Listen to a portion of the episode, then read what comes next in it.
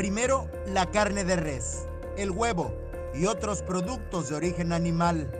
Ahora, la tortilla podría ser otro de los productos de consumo básico para los mexicanos que vuelva a incrementar su costo antes de finalizar el año. Es importante recalcar que si se da otra alza de harina o si el gas sigue llegando, pasa a la barra de los 15 pesos, definitivamente va a ser inflacionario y va a tener que subir la tortilla, de todos los productos, porque el gas LP pasa como la gasolina, esto casi todo el mundo lo utiliza, entonces esto va a ser eh, un problema muy serio. Entonces, eh, en los próximos días se podrá definir, estamos hablando de que principios de diciembre, si esto se da, pues definitivamente se va a tener que mover el precio según los cálculos de los empresarios de la masa y la tortilla, si los costos de los insumos para la producción del alimento, como la harina y el gas LP, continúan a la alza, no habrá otra alternativa. Ya no sabemos qué pasa, la economía de México está como loca. O sea, en la historia de la tortilla nunca había sufrido un incremento de 3, 4 pesos en el mismo año. Y se dio este año, estábamos en 16, 17 pesos, llegamos a 20, 21.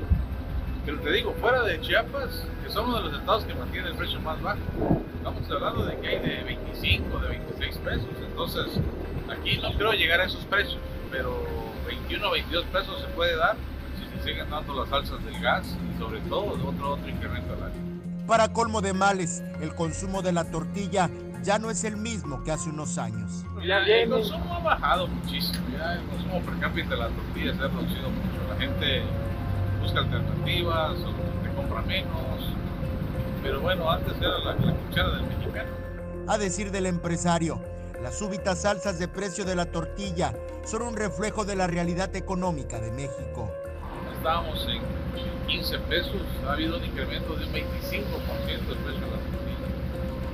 ¿Por qué? Dos factores. El tema fundamental, la pandemia, que estabilizó mucho la economía, tanto nacional como estatal lógicamente te digo, pues no sé, los malos manejos de la gente que ha tomado las decisiones, porque se han incrementado muchísimo los costos. De hecho, la inflación de este mes que sacó el Banco de México pues, fue más alta en 20 años. Estamos hablando de un 7% de inflación, que es brutal.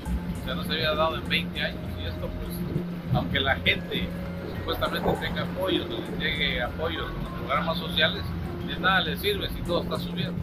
Con imágenes de Christopher Canter, Eric Ordóñez, Alerta Chiapas.